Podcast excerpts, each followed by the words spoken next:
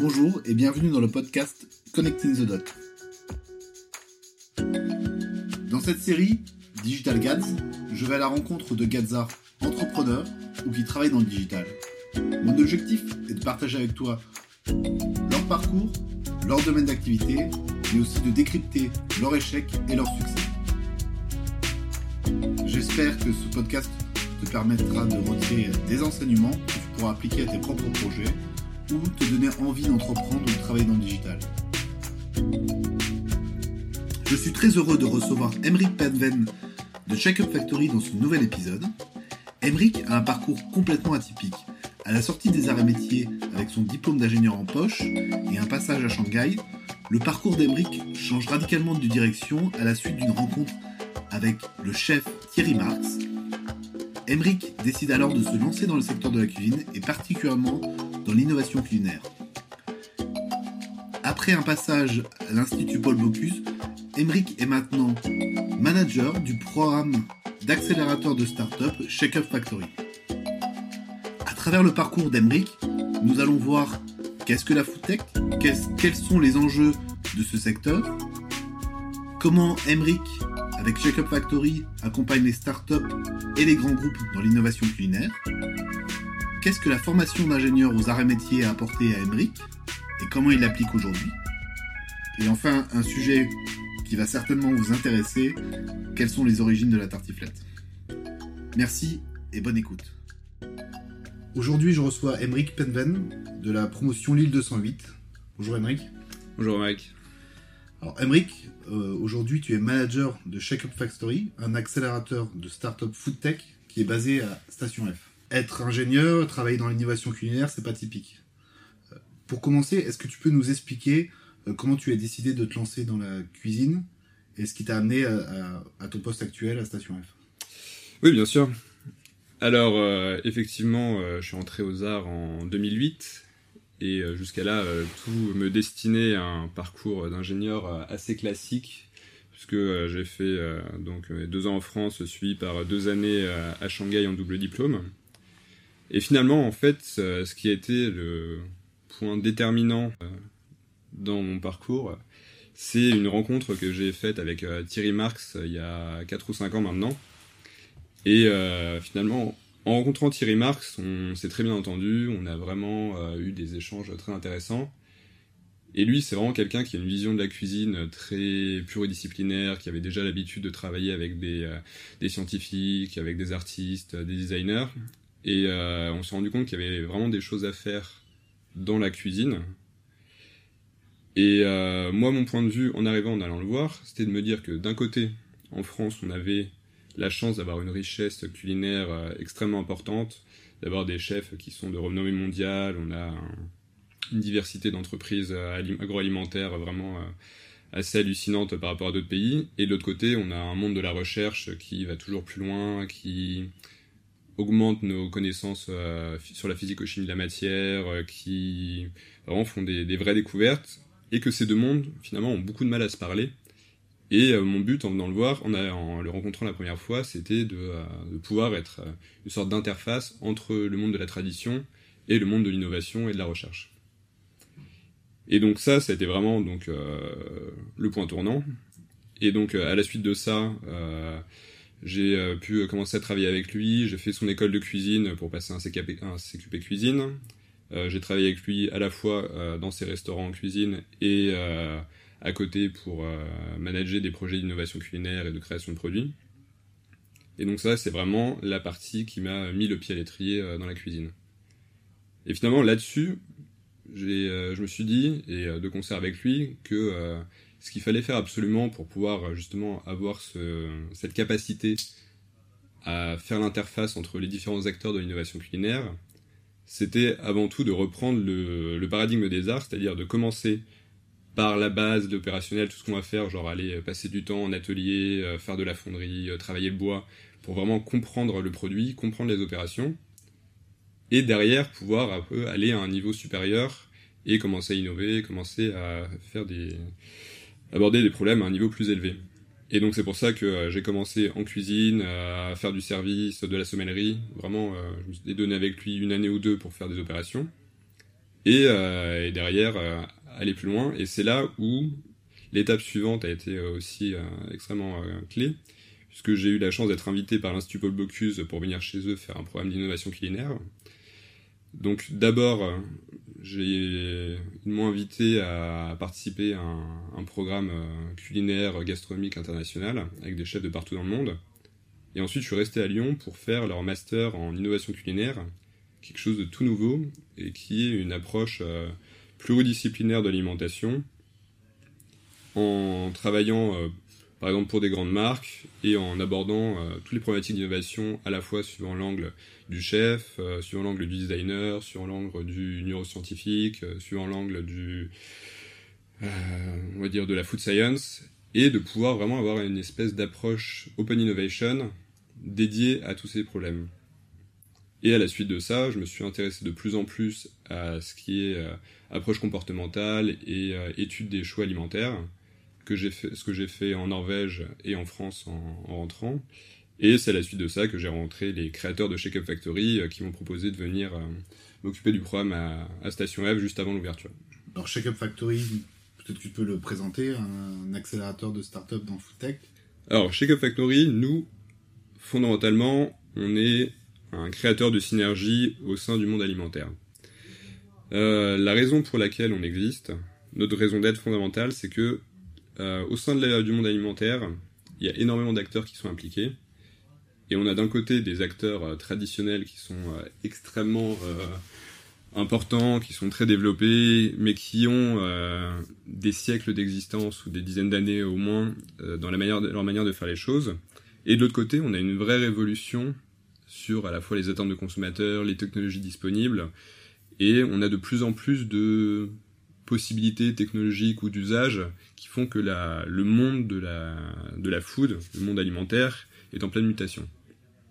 Et donc pour ça, notre raison d'être, c'est vraiment de permettre à tous ces acteurs de travailler ensemble. Et donc pour ça, on va travailler à la fois au service des acteurs traditionnels et au service des nouveaux acteurs. Et donc les activités de Shake Up Factory finalement sont multiples et on va dire proviennent toutes de cette raison d'être. Et donc d'un côté, on va avoir une activité de conseil en innovation pour les acteurs traditionnels de l'agroalimentaire. Donc ça peut être aussi bien des distributeurs, des marques, des coopératives agricoles, des chefs. Et de l'autre côté, une activité d'accélération de start-up pour les start-up euh, food tech. Donc ça, ça va être vraiment deux activités qui peuvent fonctionner euh, indépendamment, sachant que chacun de ces acteurs va avoir des besoins différents. D'un côté, on a les grands groupes ou les groupes traditionnels qui ont besoin d'innovation, et de l'autre côté, on a les startups qui ont un besoin business. Et là où la vraie valeur qu'on crée euh, se manifeste, c'est quand on arrive à utiliser les solutions proposées par les startups pour apporter de l'innovation aux grands groupes. Donc euh, les solutions existent déjà, mais on les intègre de manière fluide au sein des, au sein des grands groupes. Et de l'autre côté, les startups qui sont en plein développement ont besoin surtout dans le cas des startups B2B, d'avoir des clients importants qui ont une capacité à travailler avec eux. Et donc nous, on se, on se positionne vraiment en tant que courroie de transmission, et on est là pour à la fois accompagner ces acteurs des deux côtés, et leur permettre de s'interfacer euh, de la manière la plus euh, harmonieuse possible. Vous êtes plutôt euh, aujourd'hui plutôt un, un accélérateur qu'un fonds d'investissement, et vous avez une activité aussi conseil? Tu peux peut-être nous décrire un peu mieux ce qu'est un, accélérateur? C'est ça, on va dire que au moins sur notre métier de conseil en innovation pour les grandes boîtes, c'est assez clair, tout le monde arrive à comprendre ce qu'on fait. Du côté startup, ça peut être un peu plus flou puisque c'est un monde euh, qui peut être un peu particulier. Donc de ce côté-là, nous, chez Shake Factory, on a aussi une approche qui peut être un peu différente de celle d'autres accélérateurs ou incubateurs, dans le sens où on va presque se positionner comme un cabinet de conseil au service des startups dans le sens où on travaille déjà avec des startups euh, plutôt matures, donc euh, qui ont euh, déjà fonds. qui ont déjà levé des fonds, qui font déjà des bénéfices, enfin peut-être pas des bénéfices, mais en tout cas qui ont du chiffre d'affaires, qui en tout cas sont déjà en phase de croissance et qui ont largement dépassé le stade de la validation de l'idée. Et donc justement, c'est ces startups-là qui clairement ont validé leur technologie, validé leurs besoins et qui ont vraiment besoin d'être déployées finalement à une échelle qui, bah, qui justifie le fait qu'elles soient une startup. C'est vraiment, elles sont dans une phase de croissance euh, extrêmement, extrêmement élevés et ont besoin d'avoir un maximum de ressources à leur disposition. Et donc nous, notre assistance va être à la fois une assistance de conseil, puisqu'on est vraiment, on a une spécialité donc sur le monde agroalimentaire et que tous les gens de notre équipe ont tous une connaissance de ce milieu par un, prisme différent. Et derrière, on a aussi une assistance en termes de ressources humaines, dans le sens où on va aller engager des consultants indépendants et venir les restaffer sur les différentes startups en fonction des besoins particuliers. Et donc tout le conseil qu'on fait euh, auprès des startups, c'est vraiment de l'assistance sur mesure. On va, en compagnie des startups, vraiment définir quelles sont les, problématiques euh, auxquelles elles vont faire face durant les mois ou les années qui viennent, quelles sont les, barrières, les ressources qui leur manquent. Et donc on va venir positionner des ressources humaines, matérielles, pour les aider à franchir ces barrières de la manière la plus, euh, la plus efficace possible. donc contrairement à d'autres accélérateurs, vous ne prenez pas de part, c'est ça? Et donc nous, on, effectivement, on ne prend pas de part. Et euh, finalement, vu qu'on est extrêmement sur mesure, on, on, a même un engagement qui est assez restreint de, de notre part. On veut vraiment à la fois permettre aux startups de partir à n'importe quel moment, mais à l'opposé, leur permettre de rester avec nous aussi longtemps qu'elles le souhaitent. Donc il y a beaucoup d'accélérateurs qui font des programmes qui sont assez définis dans le temps, donc bah, typiquement des programmes de, six mois avec euh, des, un, programme assez standardisé parmi euh, tous les, participants. Nous, on va euh, accompagner des startups qui sont à des stades de maturité différents, qui ont des problématiques différentes, qui ont des vitesses d'évolution différentes et qui ont des géographies différentes. Et donc, on va s'adapter aux startups le plus possible. Et si une startup qui travaille avec nous est une startup étrangère qui peut euh, passer en France qu'une fois par mois pour des problématiques très spécifiques sur l'adaptation de son produit au marché français, eh bien on va lui faire un produit adapté. Et si à l'inverse, on a une startup d'une douzaine de personnes qui est basée à Paris et qui a besoin de bureau et d'être accompagnée vraiment au quotidien, on va aussi lui faire un produit adapté.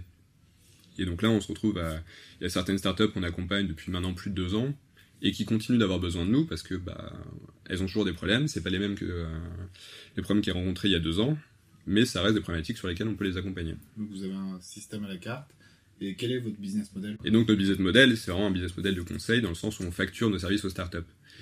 Ce qui justifie le, le fait qu'on travaille avec des startups assez matures. Hmm. Parce que finalement, les... nous, à la différence d'un incubateur qui va se positionner sur des startups un peu plus jeunes, euh, les incubateurs vont avoir beaucoup plus de mal, ou en tout cas un business model qui est généralement un peu plus complexe. Donc c'est soit prendre des parts dans les startups quand elles sont assez jeunes, mais dans ce cas-là c'est quand même beaucoup plus risqué pour l'incubateur, ce qui les incite à prendre d'autant plus de parts. Ou alors ça se retrouve à des incubateurs qui sont financés vraiment pleinement par des, des corporates, et euh, auquel cas ça il y a une certaine dépendance économique de la part de l'incubateur ou de l'accélérateur face à, certains sponsors. Nous, notre philosophie, c'est vraiment qu'on puisse avoir un business model qui est équilibré et euh, à la fois du côté euh, grand groupe que du côté startup. Donc on essaie vraiment de maintenir cet équilibre qui nous paraît assez vertueux. Tu pouvais euh, donner des exemples de, de startups que tu, que tu accompagnes aujourd'hui ou que tu as déjà accompagné Alors, parmi les startups qu'on accompagne, on a accompagné. finalement, j'ai essayé de donner des exemples qui sont assez, euh, assez différent pour qu'on ait une vision euh, d'ensemble euh, de ce qui, pour nous, est la food tech. Parce que ça, je pense que c'est quelque chose, c'est un terme qu'il faut définir assez rapidement avant de parler des, des gens qu'on accompagne. C'est vrai qu'on parle de fintech, de health de cleantech. Euh, Aujourd'hui, c'est plein de termes récents qu'on utilise pour définir différentes catégories de startups. Et comment tu pourrais déjà définir dans un premier temps ce qu'est la food tech? Ça, c'est vrai que c'est une question qui est toujours un, on va dire un sac de nœuds. Enfin, c'est comme définir une startup, chacun a un peu sa définition. Euh, en revanche, ce qui m'apparaît moi assez clair, c'est que les termes, euh, quoi que ce soit tech, qui ont été euh, on va dire, évoqués un peu partout dans les médias, sont très souvent galvaudés, dans le sens où on fait souvent l'amalgame entre le, les métiers qui existent et qui, sont, qui peuvent être révolutionnés, les technologies qu'on va utiliser pour euh, justement changer euh, les métiers existants et les industries dans lesquelles on va appliquer ces métiers ou ces technologies. Et euh, que par exemple, quand on parle de, fintech, c'est plutôt des, des, métiers ou une industrie. Quand on parle de health tech, effectivement, c'est à peu près la même chose. À chaque fois qu'on, si jamais on commence à se poser la question d'un accélérateur blockchain ou d'accélérateurs sur la mobilité, ça devient un peu plus compliqué. Ou dès qu'on parle d'accélérateurs intelligence artificielle, voilà. finalement, nous, notre acception de la, de la food tech, c'est vraiment de considérer que tous les métiers, les technologies qui entrent dans la chaîne de valeur de l'alimentaire, au sens le plus large qui soit, dès que quelqu'un ou quoi que ce soit va intervenir dans cette chaîne de valeur, c'est de la food tech. C'est-à-dire qu'il y a une certaine exception de la food tech qui considère que c'est vraiment que du produit ou que euh, des solutions qui sont en contact direct avec les convives. Pour nous, euh, des gens qui feraient euh, par exemple de l'intelligence artificielle pour optimiser les process de production dans une usine de biscuits, c'est de la food tech. C'est aussi l'intelligence artificielle, c'est aussi de l'industrie 4.0, c'est du hardware, mais ça rentre dans la food tech. Et c'est pour ça que, sachant que toutes ces sphères sont finalement assez perméables les unes entre elles, nous on est assez libre de définir la food tech comme tous ces gens-là qui, euh, tous les gens qui viennent intervenir sur cette chaîne de valeur. Et donc justement, dans les startups qu'on accompagne, on essaye d'avoir euh, la, la, chaîne la plus complexe possible, dans le sens où euh, le plus en amont, on va accompagner des startups qui soit font des capteurs pour l'agriculture ou exploitent la donnée produite par les agriculteurs pour les aider à soit anticiper les cours des, différentes matières premières, soit à à l'aide de données exogènes type euh, météorologique, à optimiser euh, leur récolte, les intrants. Donc ça, c'est vraiment euh, tout ce qui est production agri-tech que nous, on inclut dans la food tech, qui est le plus en amont. Derrière, on va avoir, comme je le disais, des, des gens qui optimisent des process industriels, mais dans les usines alimentaires. On va accompagner des gens qui font du, du, software pour la restauration, des gens qui font de la livraison, donc Deliveroo fait partie de la tech. Deliveroo fait totalement partie de la food tech. Euh, Uber Eats c'est une startup food tech, presque.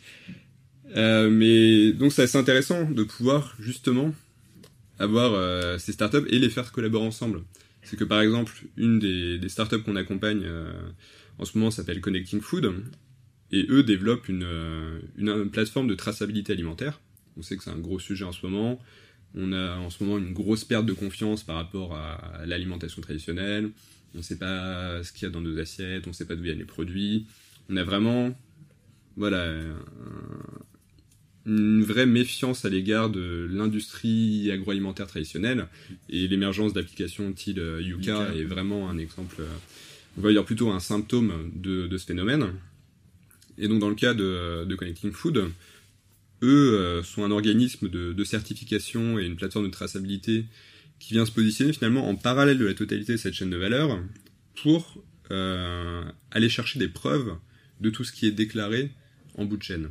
C'est-à-dire que c'est à la fois un outil métier, ce qui veut dire que si euh, une marque Danone se pose la question de savoir ce qu'il y a vraiment dans, dans ses produits, ben, ils peuvent soit passer par leur processus interne, soit faire appel à Connecting Food qui va venir euh, se plugger à la fois sur la donnée créée par les agriculteurs, la donnée créée par euh, les logisticiens, celle créée par les usines, et euh, venir extraire tous les documents qui certifient qu'un champ n'a pas reçu de pesticides, que telle usine a bien son certificat sans gluten, et tous ces documents de preuve, toutes ces données de validation vont être stockées dans une blockchain Connecting Food, ce qui permet d'avoir une vraie garantie de, du cahier des charges finalement des produits.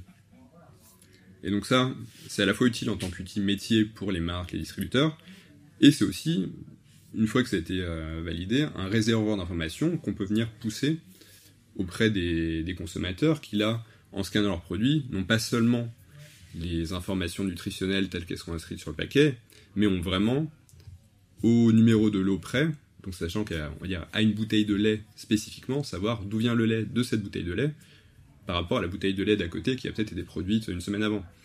Et donc là, on rentre vraiment dans un degré de détail qui déjà euh, bah, apporte énormément de valeur à, tous les gens qui sont impliqués, mais c'est surtout qui nécessite énormément de collaboration. Et donc je reviens sur euh, nous la nécessité d'avoir euh, justement cette diversité de startups, c'est-à-dire que Collecting Food peut se connecter sur la, donnée euh, que va utiliser euh, The Green Data, euh, qui est une startup qui s'occupe de données agricoles, peut utiliser la donnée de DataSweaty, qui est donc une startup d'intelligence artificielle pour les process alimentaires, peut utiliser de la donnée de consommation, Et ça, ça nécessite vraiment des collaborations entre tous ces nouveaux acteurs. Toutes ces startups doivent se parler entre elles et elles peuvent le faire d'autant plus facilement qu'elles sont chez nous. Est-ce que tu as peut-être un autre exemple de startup que tu accompagnes Alors oui, nous, puisque on a aussi donc des, des, startups qui sont un peu plus en bout de chaîne, donc à, à la fois, euh, par exemple dans la delivery, on a quelques startups de delivery, sachant que la livraison est quelque chose d'assez, c'est un peu un bourbier. Enfin, tous les gens qui s'y sont essayés ont pu le voir, c'est très difficile d'avoir un, un, business model rentable. On regardait il y a il y a 4 ans, le nombre de startups qui faisaient de la livraison était en pleine explosion. Tout le monde voulait livrer des, des plats faits maison euh, au bureau autour d'eux et la plupart sont mortes aujourd'hui. Oui, Take It Easy par exemple. Take It Easy, voilà, même pour les plus grands, voilà. C'est que même, il n'y a pas que les petites startups qui ont euh, vivoté pendant un an ou deux euh, qui sont mortes, mais que même des gens voilà, de la taille de Take It Easy ont, pu, ont pu mettre fin à leurs activités.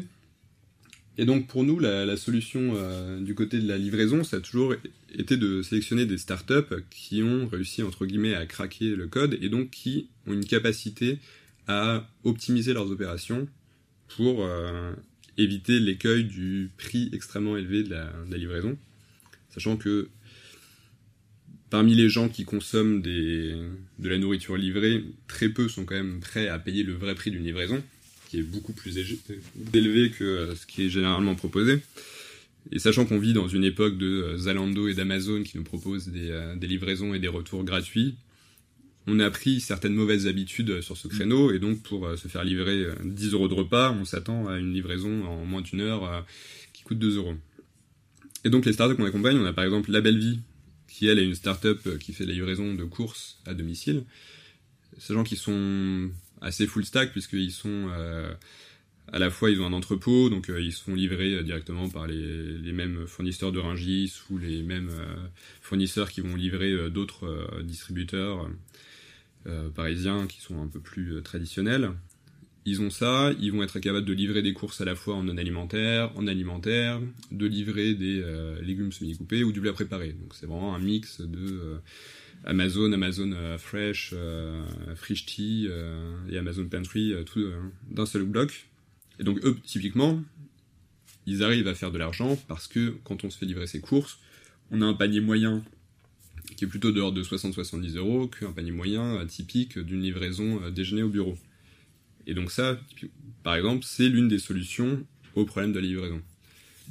On a une autre startup qui s'appelle TikTok, fait également de la livraison de plats préparés. Sauf que eux, au lieu de euh, partir encore une fois sur le créneau de la livraison euh, B2C euh, sélectionnée à la dernière minute, ils font de la livraison de, de plateaux repas haut de gamme faits par des chefs gastronomiques pour les entreprises. Donc pour toute réunion de COMEX qui voudrait manger quelque chose de plutôt sympa dans une salle de réunion, ils travaillent avec des, des chefs haut de gamme, euh, étoilés ou non, qui vont pouvoir travailler pour eux pendant leurs heures euh, de, on va dire, faible activité pendant l'après-midi, qui vont pouvoir utiliser les ingrédients qu'ils ont euh, déjà à la carte. Et finalement, toutes ces réunions, toutes ces commandes sont prévues plus de plusieurs jours à l'avance. C'est-à-dire qu'on a tous les points de, de, faiblesse de la livraison traditionnelle, donc le manque d'anticipation, le fait d'avoir de, la casse, euh, d'avoir des pertes, euh, le fait de devoir avoir des, des unités de production dédiées, bah, qui sont auxquelles TikTok peut pallier. Et donc là, on se retrouve à avoir des chefs qui sont contents parce qu'on leur apporte du business, qui optimisent leur, leur production en fonction de l'activité de leur restaurant, donc c'est des activités complémentaires, et en plus de ça, toutes les tournées sont prévues plusieurs jours à l'avance. Donc là, encore une fois, on a un modèle de livraison qui arrive à passer outre les problèmes traditionnels de la livraison.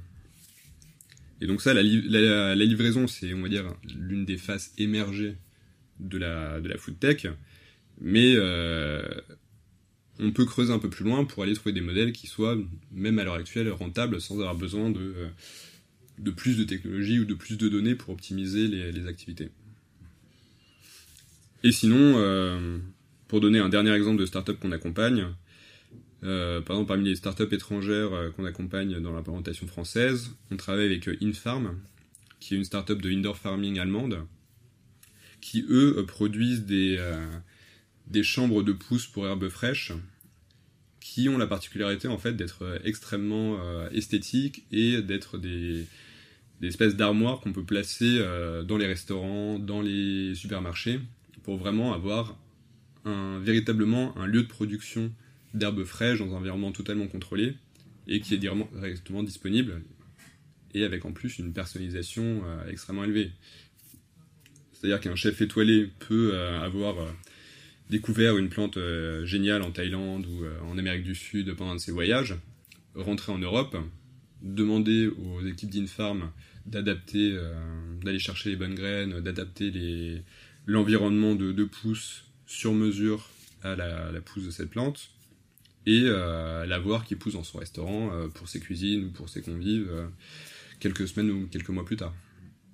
Et donc ça, encore une fois, c'est quelque chose qui ne révolutionne pas fondamentalement la manière dont on fonctionne, mais qui va nous permettre d'avoir des produits de meilleure qualité, des produits euh, qui ont meilleur goût, parce que au lieu d'avoir un basilic euh, qui a été produit en Tunisie et qui a été optimisé pour la résistance au voyage et euh, que ce soit en bateau, en camion et pour tenir le plus longtemps possible, bah là on pourrait avoir des plantes qui sont faites pousser sans intrants, sans pesticides et euh, qui ont été sélectionnés pour leur goût et pour leur vraie qualité euh, organoleptique. Hum, donc on a, parlé de, des différentes startups. Pour parler plus largement du secteur de la food tech, est-ce que tu pourrais nous donner euh, bah, la vision que tu as du, de la food tech dans 5-10 ans avec des nouvelles startups, des nouveaux produits? Bonne question, plutôt ambitieuse. On arrive à, quand même à sentir quelques tendances. Alors déjà ce qu'on sait c'est qu'on est vraiment dans un, un contexte où c'est très difficile d'anticiper ce qui va vraiment fonctionner et, euh, les directions ça va prendre, surtout à 5, ans. En revanche, on voit quand même assez clairement se dessiner euh, des grandes tendances, particulièrement la, traçabilité. Comme je parlais, j'en parlais, c'est un gros gros sujet. Ça va devenir très compliqué maintenant pour les grandes marques de pas avoir de garantie de qualité ou de garantie géographique sur tous les produits euh, qu'elles vont mettre en rayon.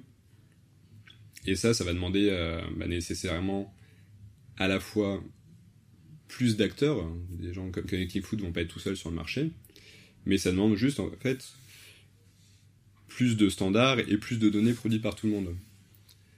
Là, c'est une des difficultés finalement, euh, je fais une petite parenthèse, mais une des difficultés qu'on a euh, à l'émergence de, toutes ces innovations alimentaires, c'est que on manque de synchronisation entre tous les différents acteurs de la chaîne dans le sens où la donnée est déjà produite par beaucoup d'acteurs. Euh, on a des, grosses demandes qui sont faites de la part des consommateurs. En revanche, on n'a pas la fluidité de transmission de cette donnée et de valorisation de la donnée qui est nécessaire entre, euh, tous les acteurs et entre la, production et la consommation des produits. Et donc pour moi, là on est vraiment dans une phase d'un point de vue données de structuration d'émergence d'acteurs qui sont capables de définir des standards de données, de définir bah, comment partager efficacement tout ce qui est nécessaire euh, tout du long de la chaîne. Pour l'instant, on a un problème qui est le fait que tout le monde est conscient qu'il y a de plus en plus de demandes et qu'il y a de plus en plus de données produites, mais en revanche, on a beaucoup d'initiatives qui sont encore faites euh, par euh, tous les grands acteurs, un peu chacun dans leur coin, et on est vraiment sur un challenge de collaboration entre tous ces acteurs, plus qu'un challenge, on va dire, purement technique de, euh, de solution. Et donc, là, ce que je vois donc, euh, en tant que futur de la foodtech, c'est justement l'émergence d'acteurs qui vont être des facilitateurs de collaboration. Si par exemple aujourd'hui euh, on peut scanner n'importe quel produit en supermarché grâce à Yuka, c'est parce que il y a des gens comme euh, Open Food Fact qui ont euh, fait un Wikipédia de, des produits alimentaires et qui ont stock la donnée de manière ouverte. C'est qu'il y a des gens comme Alchemix qui euh, normalisent la donnée produit entre tous les différents acteurs. Et en gros, ça c'est quelque chose qui va devoir se généraliser au monde de la food de manière de plus en plus large. Parce que les supermarchés, c'est un peu le, on va dire la, le cas d'usage le plus facile mais dans un restaurant, il n'y a pas de code barre sur une assiette. Si vous allez au marché, il n'y a pas de code barre sur vos salades, etc. Et donc là, on va devoir aller vers des, solutions de traçabilité qui vont devoir être beaucoup plus, beaucoup plus souples. On est en France, le pays de la gastronomie. Est-ce que ça a un avantage d'innover euh, de faire partie de la food tech en France hein Je pense que la food tech en France, c'est à la fois un blessing and a curse. C'est qu'on a l'avantage d'avoir un marché euh, qui est extrêmement riche d'un point de vue alimentaire. C'est qu'à la fois, on a des, chefs euh, étoilés réputés partout dans le monde, mais d'un point de vue agroalimentaire, on a Regardez simplement autour de vous le nombre de distributeurs euh, qui existent dans n'importe quelle ville en France. dans les autres pays, par exemple, si vous allez en Allemagne, vous n'avez pas une dizaine de chaînes de supermarchés un peu partout. Il y en a deux, peut-être des grands. En France, vous avez Carrefour, Auchan, Leclerc, Monoprix, Franprix, tous les casinos. On a vraiment énormément de distributeurs, on a énormément de marques d'agroalimentaire, on a beaucoup de géants qui sont français, et donc on a la chance d'avoir un, terrain de jeu pour le B2B alimentaire qui est extrêmement riche. Donc ça c'est vraiment une chance pour toutes les startups qui veulent le tester. D'un autre côté, ça rend le marché extrêmement compétitif. C'est-à-dire que euh, je pense que si vous allez voir les, supermarchés euh, qui, euh, qui innovent, qui qui essayent de se renouveler, ils sont tous en train de se tirer la bourre parce que personne n'a envie d'être le dernier. Donc en France, voilà, on a cette chance d'avoir beaucoup d'acteurs, mais de l'autre côté, on a aussi des, une mentalité assez traditionnelle sur pas mal, pas mal de sujets. On a beaucoup de marques qui ont fonctionné assez bien avec les mêmes codes pendant longtemps et qui finalement se retrouvent un peu prisonnières de leur héritage. Et, donc, ça veut dire que le travail d'évangélisation et de conviction qu'on doit faire auprès de, de, ces grands groupes est d'autant plus important. Ça, c'est du côté vraiment purement euh, corporate. Et de l'autre côté, d'un point de vue ne serait-ce qu'utilisateur, s'implémenter sur le marché français pour une marque, euh, quelle qu'elle soit, start-up ou autre, c'est aussi une opportunité parce qu'on a la chance d'avoir un, public qui est extrêmement sensible à la, bonne qualité alimentaire, qui va être à la fois difficile, mais aussi capable d'apprécier les produits qualité. Donc euh, c'est c'est aussi un très bon un très bon endroit. La France est un très bon endroit où tester un nouveau produit, où le, faire valider. Et a priori, un produit qui plaît en France à un consommateur français a de bonnes chances de pouvoir être euh, décliné dans d'autres pays parce qu'il a pu passer une barrière euh, quand même relativement compliquée sachant que les consommateurs français vont pas avoir tout à fait les, les mêmes mécanismes d'achat que euh, des cultures euh, un peu moins méditerranéennes. Donc euh, c'est variable, mais pour l'instant, en France, on a un peu de mal à avoir, par exemple, tout ce qui est nourriture purement carburant, enfin la nourriture efficace, style, style feed. C'est on sent que le point d'achoppement sur ces produits-là va plutôt être sur le goût. Il faut réussir à prouver que ça reste bon avant tout, alors qu'un produit comme Soylent aux États-Unis peut se vendre uniquement en tant que euh, carburant efficace pour le corps humain. Ce qui va être difficile à faire accepter en France. On n'a pas encore évolué sur, euh, sur les différents modes. Euh, Est-ce que c'est vraiment une évolution qu'on va avoir? Non, c'est que, enfin, fondamentalement, en, tant que Français, on, on vit pour manger et on mange pas pour vivre. Mm. Euh, à la différence d'un pays, enfin même l'Allemagne ou un pays scandinave euh, va avoir une approche quand même beaucoup plus utilitaire de l'alimentation. Que euh, nous en France, le plaisir passe avant la, nutrition et, et dans d'autres pays, c'est pas le cas. Vous travaillez avec des startups, mais vous travaillez aussi avec des grands groupes.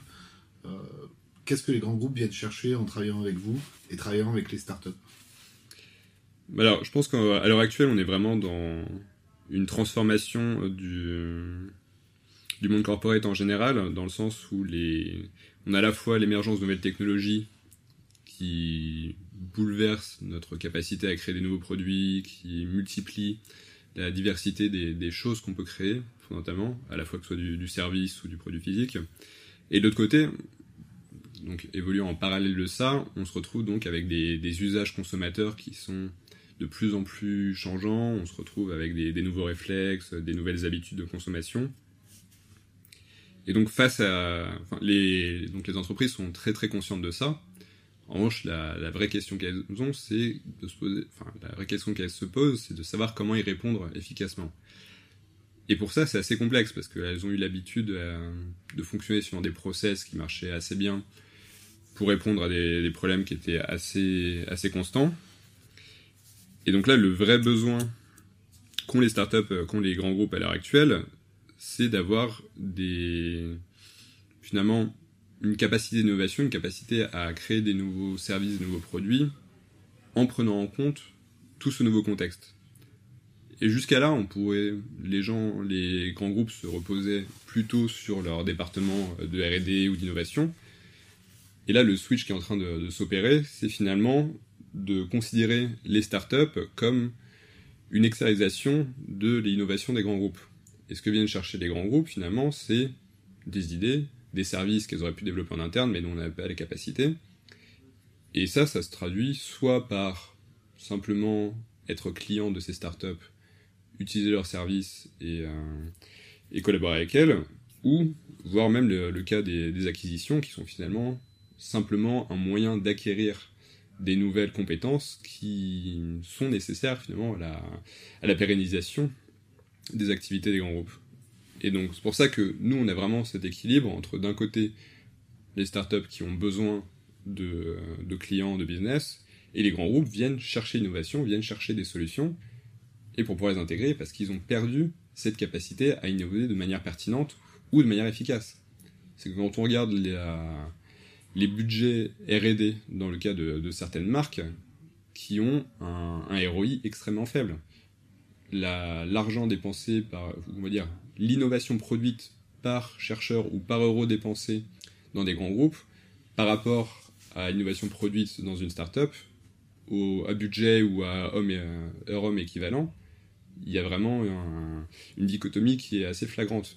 Et donc, certains commencent à se dire que c'est peut-être une bonne idée de euh, consacrer une partie du budget qui était auparavant dédié au, euh, département de R&D aux startups et aux collaborations avec les Et euh, pour revenir à l'innovation culinaire, toi c'est ton domaine d'activité, est-ce que tu peux nous donner des exemples d'innovation culinaire qui mélange la tradition française et, mais aussi des nouveaux usages qu peut voir émerger de peut-être d'autres pays mmh. Sur le produit, on va avoir plusieurs choses assez intéressantes. C'est des choses relativement classiques et déjà connues, mais euh, par exemple, nous, en ce moment, on croit beaucoup au, à tout ce qui est fermentation. Ce qui est d'ailleurs un, exemple assez parfait, je trouve, d'innovation et de, tradition, parce que quand on regarde dans le patrimoine culinaire français, à peu près tous les aliments qu'on va bien aimer manger sont des aliments issus de la fermentation, souvent. Hein, que ce soit euh, du pain, du fromage, euh, même la charcuterie, euh, c'est la fermentation, la bière. la bière, le vin. Euh, il y a vraiment. La, la, fermentation est vraiment quelque chose d'incontournable en France, mais c'est aussi incontournable dans beaucoup d'autres cultures. Il y a vraiment énormément de produits. Et finalement, tous ces produits qui réémergent, qui sont un peu tendance, style kombucha, bah, vont être des produits de fermentation. Donc, déjà, en ce moment, on est en train de redécouvrir des traditions, on va dire, des traditions de fermentation dans leur forme la plus ancestrale, la plus tra traditionnelle. Et euh, en même temps, il y a des startups qui innovent euh, en utilisant les processus de fermentation pour aller vers des nouveaux ingrédients avec des propriétés euh, à la fois organoleptiques et nutritionnelles beaucoup plus intéressantes. Parce que finalement, les, levures, la fermentation, c'est des, euh, ce sont des micro-usines euh, biotechnologique. C'est que utiliser, enfin transformer du sucre en alcool, si on devait faire ça par un procédé chimique, ça serait euh, probablement un cauchemar. Le faire grâce à des, levures qu'on a sélectionnées pendant des siècles, ça marche beaucoup mieux. Et donc là, on a de plus en plus de, startups qui se positionnent là-dessus pour, par exemple, aller euh, créer des, nouvelles protéines à partir de, de légumineuses ou pour créer des nouveaux arômes. Euh, on a des startups comme, euh, comme Perfect Day qui vont faire des, laits ou en tout cas des produits laitiers végétaux euh, à partir de, de, végétaux. On va avoir des, des startups comme Affineur qui travaillent, qui font fermenter du café pour obtenir des nouveaux arômes. Et donc on a vraiment là-dessus un, un énorme potentiel qui, hélas pour l'instant, est surtout euh, exploité par des Américains ou par des Israéliens qui ont une tradition euh, biotechnologique beaucoup plus forte que la nôtre, ou en tout cas d'investir dans ces technologies qui sont beaucoup plus fortes que la nôtre, alors qu'en France, on va avoir d'un côté des artisans de la fermentation qui vont rester très traditionnelles. Et de l'autre côté, on va avoir de l'innovation, mais qui va être très souvent cantonnée au sein des, des laboratoires, soit de grands groupes, soit d'universités.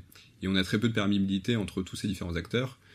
On va avoir c'est ça, les, gros industriels de, des levures françaises bah, vont faire leur R&D dans leur coin, des gens euh, comme euh, Toulouse White Biotech vont faire de la recherche sur la fermentation dans leur coin, et on a assez peu de collaboration pour bah, créer les géants de la fermentation alimentaire de demain. Et de la même manière, tout ce qui existe d'autre en termes de entre guillemets innovation culinaire assez technologique, comme par exemple la, la, la viande in vitro, donc qui consiste à faire euh, pousser des, cellules de, muscles euh, in vitro donc pour créer de la, viande de synthèse, ce qui peut résoudre certains des, des problématiques qu'ont les, végétariens avec le fait de manger de la viande. Euh, aussi bien ça autant que la fermentation, ça va être des, des industries qui demandent beaucoup de R&D et donc qui demandent beaucoup de capital. Et donc l'une de nos faiblesses qu'on avait en France jusqu'à maintenant, c'était un manque de, capital pour pouvoir financer des startups qui feraient de la R&D sur des sujets aussi, lourds. Et c'est pour ça que si on regarde les, startups françaises de produits, ça reste des, produits à très faible R&D et qui sont finalement des innovations technologiques relativement faibles. Ça, c'est peut-être quelque chose qui va pouvoir changer maintenant qu'on a de plus en plus de capitaux disponibles en France et à Paris de pouvoir avoir des, des projets beaucoup plus ambitieux qui émergent et qui vont être capables d'être financés à la hauteur de leurs ambitions. Donc là, on a parlé d'innovation culinaire. Aujourd'hui, là, on est à Station F. Vous êtes basé à Station F. Station F se définit comme le plus grand euh, campus de start-up au monde. Euh, pour toi, euh, qu'est-ce que Station F a apporté à l'écosystème des start-up en France? C'est une bonne question parce que, effectivement, il y a eu beaucoup de bruit autour de Station F et euh, il peut même y avoir un certain chauvinisme euh, à l'égard de Station F euh, auprès de ses membres. L'un des points clairs, c'est que Station F n'a pas en soi révolutionné la, réalité de l'écosystème startup, dire même parisien si on veut pas être français. il existait déjà tout un nombre de, structures adaptées, il y avait déjà largement un grand nombre d'accompagneurs de structures d'accompagnement, d'incubateurs, d'accélérateurs. Et donc Station F n'est pas une révolution. En revanche, euh, je pense que Station F a quand même deux, deux grands euh, influences assez fortes. Et d'un côté, effectivement, le fait de réunir sous un même toit euh, un grand nombre d'accélérateurs ou de structures d'accompagnement, de services publics, de fonds d'investissement, de, fondations, c'est quelque chose qui est intrinsèquement un outil euh, extrêmement, euh, extrêmement riche et donc euh, ça apporte une vraie valeur à ses membres. C'est vraiment totalement dans l'esprit de la collaboration entre justement les différentes institutions, quelle que soit leur, leur nature ou leur taille. Et donc ça, je trouve que Station F est en plus, j'espère plutôt une inspiration en tant que modèle de collaboration, plutôt que de définir Station F comme un étalon mieux vaut que ce soit plutôt une, euh, voilà, un, premier jet de ce qui devrait se faire en termes de, de collaboration et d'accompagnement euh, dans, dans, tout le reste de l'écosystème. Et de l'autre côté, Station F a aussi quand même, il faut le reconnaître, un, impact très fort en tant que symbole. C'est que on en bénéficie beaucoup ici, c'est que ne serait-ce qu'à l'étranger, Station F devient un, flagship que la, France peut montrer euh, aux entrepreneurs et euh, aux politiques étrangers pour les à la fois les, rassurer sur les ambitions françaises en matière d'entrepreneuriat et d'innovation et aussi sur la concrétisation de, ce qui existe vraiment. C'est comme l'élection de, Macron euh, à la présidence, ça va pas changer fondamentalement l'écosystème français en revanche, ça envoie des messages forts euh, à la fois en France et euh, à l'étranger sur ce que peut faire la France.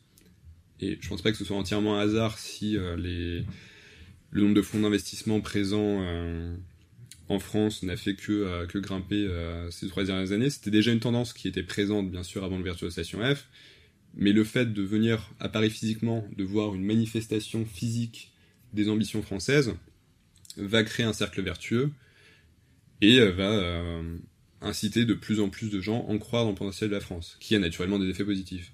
Et donc, grâce à Station F, on a finalement un, équilibre entre la valeur intrinsèque apportée par l'outil Station F et la, valeur de marché, la l'aura créée par Station F en tant qu'objet de, communication. Et finalement, ces deux, ces deux facettes se nourrissent l'une de l'autre. Et donc, Station F peut certes avoir une, une importance qui va être euh, dire, communiquée de manière euh, peu proportionnée à ce qu'elle est, mais il faut prendre de manière positive ce message-là comme quelque chose qui contribue à l'image de marque de la France en termes d'innovation. Maintenant, grâce à notre présence à Station F, par exemple, nous spécifiquement, ça nous donne à la fois beaucoup plus de, visibilité et ça crédibilise notre discours auprès des, grands groupes qui, en voyant ça, se disent mais les choses changent vraiment. Il y a vraiment un côté, on en parlait avant, mais là on le voit euh, concrètement, physiquement, c'est vraiment quelque chose qui, fait changer les mentalités.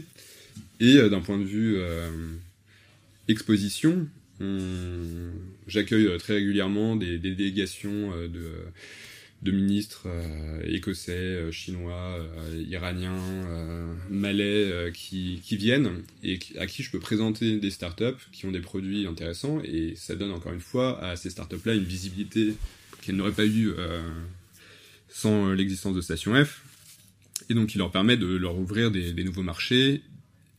Et euh, donc autant pour nous surfer sur cette notoriété si jamais on a derrière des, startups qui sont capables d'être à la hauteur des ambitions qui sont annoncées.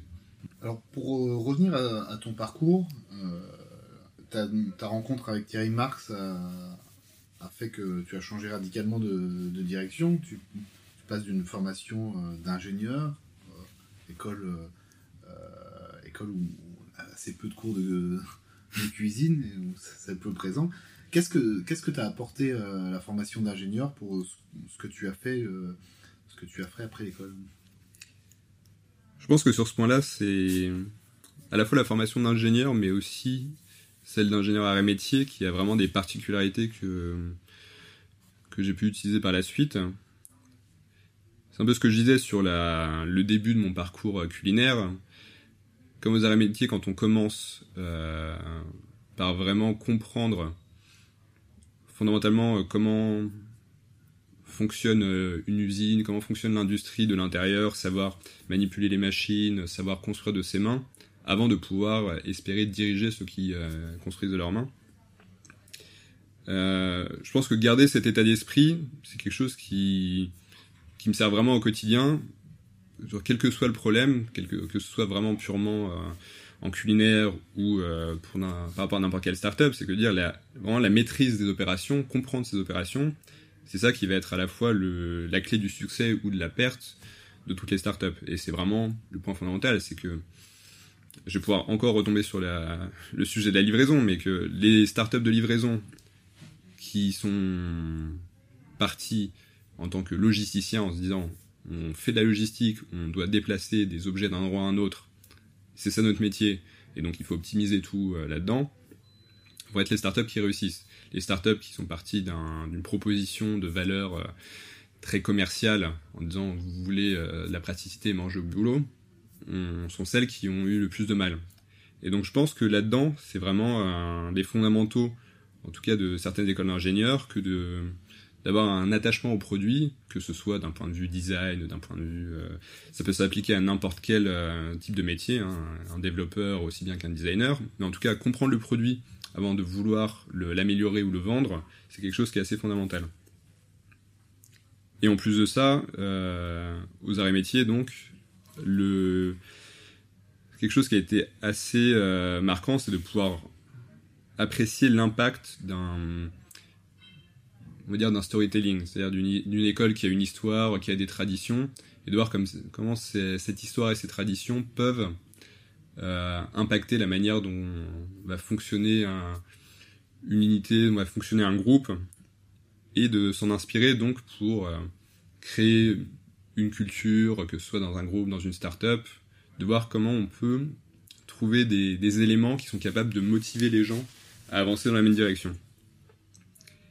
Et je trouve que c'est vraiment quelque chose qui est assez euh, critique. On le voit particulièrement dans la vie des startups, c'est que c'est assez facile de savoir qui on est, de savoir quelle est son identité euh, dans une startup de euh, trois personnes où tout le monde est un, fondateur et où tout le monde s'est à peu près aligné là-dessus. Quand la startup, dans l'espace de je sais pas, 4 mois, passe de 3 personnes à 10 personnes, là ça devient compliqué. Il faut structurer son histoire, structurer sa, légende, structurer sa tradition. Et c'est quelque chose euh, qu'on doit apprendre à faire et auquel il est vraiment nécessaire de, dédier du temps. Et là-dessus, il y a vraiment un point qui est assez intéressant, c'est dans le sens où on, est entouré vraiment finalement assez souvent au, euh, quotidien de, de, légendes, de traditions, et on a du mal à apprécier le fait que chaque légende ou chaque histoire, chaque tradition a dû être créée à un moment. Tu auras un exemple en tête euh? J'ai effectivement un, exemple en tête dont on avait déjà parlé, qui est que, par exemple, euh, tout le monde a euh, des, traditions culinaires qui sont les plats de sa grand-mère et je suppose qu'il y a énormément de gens qui refuseraient de faire la blanquette ou les lasagnes ou les pizzas en fonction de leur, leur, de leurs origines euh, d'une manière différente que celle qu'on leur a appris, alors que bah, cette euh, soi-disant euh, tradition séculaire de, de blanquette finalement ne date peut-être que d'une vingtaine d'années et que la grand-mère est tombée dessus dans un magazine. Et je trouve qu'un très bon exemple en l'occurrence, c'est l'histoire de la tartiflette. La tartiflette qui est un plat emblématique de l'hiver, de la montagne, un plat de terroir s'il en est, Finalement, euh, l'histoire de la tartiflette n'est pas si vieille que ça, puisque selon Christian Millot, ce serait le, syndicat du Roblochon qui aurait euh, créé la recette de la tartiflette dans les années 80 pour pallier des ventes de Roblochon insuffisantes. Et c'est donc une, euh, une recette qui s'est développée parmi les, les gens qui auraient, enfin, parmi les, consommateurs de, de Roblochon, parmi les, on va dire, la, tous les, grands centres urbains de la France. Et les Savoyards n'ont donc découvert l'existence de la tartiflette, un plat donc censément savoyard, que au moment où les, euh, les restaurants de sport d'hiver se sont mis à le mettre à leur carte pour faire plaisir à leur clientèle parisienne. Et si on demande à n'importe qui dans la rue son impression sur l'âge d'une recette de, ce genre, on a tous en, en nous euh, un espèce d'imaginaire de, tous ces plats ancestraux qui finalement euh, sont parfois assez, euh, assez peu fiables. Et donc ça, c'est quelque chose qui peut s'appliquer vraiment à, pas mal de sujets. C'est qu'on va avoir des, des startups ou de même des, des boîtes un peu plus grandes dans lesquelles on, va avoir l'impression d'avoir certaines traditions, que ce soit dans l'histoire de la, de la boîte ou dans les fonctionnements, qui sont finalement des, choses qui ont pu arriver assez vite, et dans le cas d'une startup avec un turnover euh, plutôt élevé ou avec un recrutement euh, assez intensif à un moment, on peut se trouver avec des, traditions, une espèce de statu quo du on a toujours fait les choses comme ça, qui euh, a changé complètement en l'espace d'un an ou deux. Parce que, bah, à partir du moment où tout le monde se retrouve convaincu que c'est comme ça que les choses ont toujours été, bah, la légende a été créée. Donc là, on a parlé de, ta formation d'ingénieur. Aujourd'hui, euh, si euh, tu pouvais donner des, conseils à des ingénieurs, des gazas qui, euh, actuellement sont à l'école et qui veulent entreprendre, quels conseils tu, pourrais donner? Alors, je pense qu'on peut donner des conseils déjà, on va dire plutôt soit des, des gens qui sont en école ou des ingénieurs de manière générale, sans même se limiter au gazar. Je pense que de ce que j'ai raconté, j'espère avoir mis suffisamment d'emphase sur l'importance des, réseaux et des écosystèmes et que tout le monde peut réussir euh, sans rien. Il y a des tonnes de très bons contre-exemples. En revanche, c'est certain qu'on ira toujours plus loin, on arrivera à construire des choses beaucoup plus pérennes en se basant sur tous les réseaux existants, à la fois que ce soit des réseaux euh, en école euh, qui sont beaucoup plus pertinents en phase d'incubation, en tout cas pour faire naître son projet, mais une fois le projet né, on a la chance, à notre époque, d'être dans un écosystème de start-up avec vraiment une multitude de, systèmes de soutien, on peut vraiment aller euh, challenger son projet face à des mentors, des incubateurs, euh, il va y avoir des, événements dans tous les sens. Et on peut vraiment trouver de l'aide un peu partout, ce qui n'était pas le cas pour les gens qui entreprenaient il y a 10 ou 15 ans. Là, on a cette espèce de on a un écosystème qui est beaucoup plus facilitateur. Donc d'un autre côté, ça va augmenter la compétition parce qu'il n'y a jamais autant de, startups qui ont été créées euh, en France qu'à notre époque. Mais donc autant mettre vraiment toutes les chances de son côté et aller chercher tout le soutien et toute l'information là où on peut la trouver. Ça c'est un premier conseil qui me paraît assez important. Et il y en a un autre que j'aimerais euh, souligner, c'est que c'est quelque chose qu'on voit assez régulièrement, c'est l'importance de faire une due diligence, c'est-à-dire vraiment faire ses devoirs sur ce qui existe à l'heure actuelle. Enfin, si vous demandez à n'importe quel euh, fonds d'investissement ou n'importe quel accélérateur, on peut voir passer euh, le même projet euh, vraiment très souvent à la suite, avec très peu de différenciation. Donc certes, l'important c'est d'être le meilleur, mais il faut vraiment réussir à comprendre bah, qui sont les gens qui font la même chose que vous, qui sont les gens qui ne font pas la même chose que vous, ou en tout cas qui ne font pas la même chose que votre ambition, et qui sont les gens qui sont annexes, et savoir pourquoi tous ces gens-là ont pris ces décisions.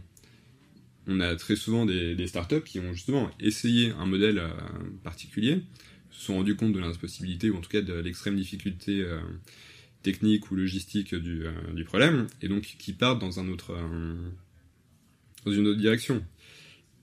Quand vous avez une idée, ça paraît très très peu probable que vous soyez la seule à l'avoir eue.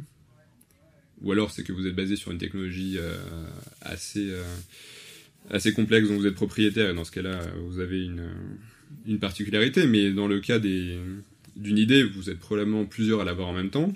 Et, ça devient, et si vous n'êtes pas le premier à l'avoir eu, il faut se poser la question de savoir pourquoi est-ce que les autres qui l'ont eu avant vous, soit sont partis dans une direction, soit ont échoué. Et je pense que vraiment être très très conscient de l'écosystème qui existe autour de soi, de l'histoire de cet écosystème, de savoir comment les startups qui sont positionnées sur le même, euh, le même angle sont arrivées là où elles en sont, c'est quelque chose qui permet de faire gagner énormément de temps et qui permet d'éviter des écueils assez importants. Et après, de manière plus spécifique, on va dire aux gazards ou aux ingénieurs euh, vraiment avec une culture de, de produit, c'est que justement ça, c'est vraiment une force d'avoir une maîtrise, on va dire, en tant que, jeune créateur, savoir faire son produit soi-même et derrière être capable de, toujours garder la main, finalement d'être un, un CEO designer plutôt que d'être un CEO marketeur ou un CEO, euh, CEO vendeur. On a le choix entre, euh, quand on, pérennise sa boîte, euh, garder un focus sur les ventes, sur la communication, sur les la bottom line ou sur le produit. Et, ceux qui ont la chance d'avoir une vraie compréhension, une vraie maîtrise de leur produit et qui le gardent à cœur tout du long, bah, sont ceux qui ont la vraie capacité de créer des, boîtes qui durent dans le temps. C'est vrai qu'il y a une question que je t'ai pas posée, euh, que j'aimerais te poser aussi, c'est au moment où tu as, une formation d'ingénieur et euh, tu as une rencontre qui fait que tu, tu, sors complètement de ton domaine. Euh, est-ce que c'est pas justement une difficulté euh, de dire euh, là je, saute dans l'inconnu, j'ai pas de formation, j'ai une formation d'ingénieur généraliste, travailler dans la cuisine. Est-ce que justement là, t'as pas plein de freins qui, te viennent qui te disent bah, tu es en train de faire une, erreur en changeant ton domaine alors que tu as une carrière qui est déjà tracée? Hmm. bah, Je pense que déjà, en tout premier lieu, on a la chance à notre époque d'avoir la notion de carrière déjà tracée qui, qui prend un peu l'eau, en tout cas qui est beaucoup moins populaire qu'avant. Et je pense que finalement, la, bonne réponse à ça, effectivement, on peut avoir ce côté un peu euh, peur de la perte, de, on va dire, entre guillemets, gaspiller le temps qu'on a, qu'on a investi dans certains, certains choix de carrière, dans certaines directions. Et je pense que l'une des solutions à ça, c'est plutôt d'avoir un, un, objectif qui soit un objectif de, euh, de rassemblement, euh, d'agrégation de toutes ces connaissances donc finalement, effectivement, mon étape intermédiaire d'apprendre la cuisine, euh, d'apprendre vraiment le métier, la formation d'ingénieur ne me sert pas à grand chose. En revanche, si c'est une étape dans l'idée de pouvoir par la suite euh, contribuer à des collaborations entre scientifiques et, euh, chefs, là, on peut trouver un moyen de retomber sur ses pattes et à ce moment-là, de bénéficier de l'apport des différentes, des différentes sources de connaissances. Et je pense qu'en ayant discuté justement avec euh, plusieurs autres parcours euh, un peu atypiques, les gens prennent deux directions, mais finalement arrivent toujours à extraire de la valeur de toutes les étapes par lesquelles ils sont passés. Et, reconnecter les deux. Exactement. Je suis d'accord avec toi sur le fait que vouloir tout abandonner, c'est plutôt une mauvaise décision. En revanche, vouloir complémenter mm. les, sa formation ou euh, son, son background par des, des, choses assez différentes, c'est là où on va aller chercher la vraie création. Le... Ce qui est ton cas. Ce qui est mon cas, mais ce qui est le cas de beaucoup de gens. Et finalement, par exemple, même le, le thème de benchmark qui est un peu utilisé à tort à travers aujourd'hui, la vraie origine du benchmark, finalement, n'était pas de dire on va prendre des, produits directement concurrents et les comparer. Le, terme benchmark, euh, à l'origine, a été créé pour aller s'inspirer dans des industries qui étaient fondamentalement différentes de la sienne, aller prendre les best practices d'une industrie fondamentalement différente et les ramener dans son industrie. Et donc je pense que la notion de d'auto-benchmark, c'est-à-dire aller vraiment si vous êtes euh, designer, allez apprendre à coder euh, pour euh, comprendre, je sais pas, comment une, par exemple, une UX ou un onboarding fait d'un point de vue logiciel va pouvoir s'accorder à votre, votre vision d'un design produit purement physique. C'est du benchmarking, c'est voir comment vous pouvez enrichir votre pratique avec des, des éléments tirés d'autres métiers. Et je pense qu'on a tous à gagner à faire d'auto-benchmark et au contraire à garder, essayer d'avoir la vision la plus holistique possible de notre rôle et notre métier sans la cantonner à des, des capacités vraiment euh, spécifiques. Euh, pour finir, quel est le livre qui, qui t'a le plus influencé? Alors là-dessus, euh, je pense qu'un un étournant qui a été particulièrement intéressant pour moi, c'est justement le, le virage des sciences naturelles vers les sciences sociales, hein. c'est-à-dire d'étudier tout ce qui était euh, comportemental, euh, choix, euh, heuristique de décision. Et finalement, là-dedans, il n'y a pas besoin d'être un d'y dédier sa vie, mais en tout cas, il y a une littérature qui existe en la matière, de vraiment comprendre les mécanismes comportementaux et les mécanismes de décision qui nous impactent tous finalement au quotidien. Et je pense que l'un des pas forcément extrêmement original, mais l'un des immanquables en la matière, c'est euh, Daniel Kahneman, qui est d'ailleurs euh, des prix Nobel. Euh, et, tout le travail qui a été fait depuis des décennies par Kahneman et Tversky sur les, les mécanismes déjà de décision et la manière dont fonctionne notre cerveau pour prendre des décisions. Et les biais cognitifs. Et les biais cognitifs d'ailleurs, c'est quelque chose qui est assez fondamental à la compréhension de quiconque veut euh, avoir des échanges avec les êtres humains en général. C'est-à-dire que pour vendre des produits, pour faire utiliser des produits, pour vivre et interagir au quotidien, il faut quand même prendre conscience de la comprendre des, chacun d'entre nous des centaines ou des milliers de décisions tous les jours, et que toutes ces décisions qu'on prend sont euh, motivées par énormément de mécanismes euh, sous-jacents, par une grosse part d'inconscient, une part de conscient, et que euh, le contexte va donc être extrêmement clé pour comprendre le, fonctionnement humain. Et donc oui, toute la littérature qui existe euh, sur les, biais comportementaux, savoir comment soi-même personnellement on peut s'astreindre à être de plus en plus conscient de ces biais de comportement, et donc euh, idéalement de réussir à les corriger, mais en tout cas d'être conscient de ses points de faiblesse de savoir dans quelle situation on a tendance à prendre de mauvaises décisions. Est-ce qu'on a tendance à être euh, trop confiant, n'est pas assez? Tout ça, c'est vraiment une espèce de travail d'amélioration continue finalement. C'est euh, de l'optimisation de ses propres processus de décision et euh, quelque chose qui est déjà important pour soi, pour être quelqu'un de plus efficace, pour être quelqu'un de de plus pertinent, qui prend de, qui fait de meilleurs choix. Et derrière, c'est aussi quelque chose qui va éclairer naturellement la manière dont tous les, gens qui nous entourent bah, agissent, prennent des décisions, et plus spécifiquement dans un but un peu plus mercantile, euh, savoir euh, comment manipuler ou en tout cas impacter l'usage, comment, si on veut créer des expériences d'usage euh, agréables pour ces, ces utilisateurs, bah, c'est important de savoir de quelle manière ils vont faire différents choix à différents moments et comment les mettre dans des contextes qui sont positifs et créent des expériences positives. Donc tu recommandes par exemple Système 1, Système 2, qui est un des livres les plus... Euh, je sais pas si c'est la traduction de, de, Thinking Fast and Slow, mais si c'est le cas, euh, je le recommande. C'est le titre français. et, euh, et en plus, c'est quelque chose qui, euh, peut-être pour quelque chose est un peu plus grand public, le nudge bah, par Richard Thaler, qui est, on va dire, un cas d'application concret des biais comportementaux, de toute la, théorie des, des modes cognitifs par Kahneman, à l'application. On va dire les exemples les plus connus de, euh, du, nudge, c'est par exemple le fait de changer le choix du don d'organes euh, d'un système de, euh, de opt-out un système d'opt-in, c'est-à-dire être par défaut donneur d'organes et laisser à tout le monde la possibilité de, ne pas donner ses organes, plutôt que d'être par défaut non donneur d'organes et de choisir activement de les donner. Sachant que la plupart d'entre nous, et donc la plupart des utilisateurs de n'importe quel produit, sont très souvent partisans de la voie du moindre effort, et donc faciliter les chemins pris par les par tous les utilisateurs, c'est le meilleur moyen de leur assurer une expérience la plus fluide et la plus agréable possible. Très bien. Bah, euh, merci beaucoup de nous avoir partagé ton parcours, ton activité. Merci au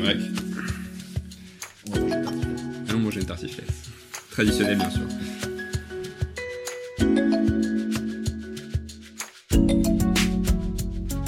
vous êtes arrivé jusque-là, c'est que vous avez certainement aimé ce podcast.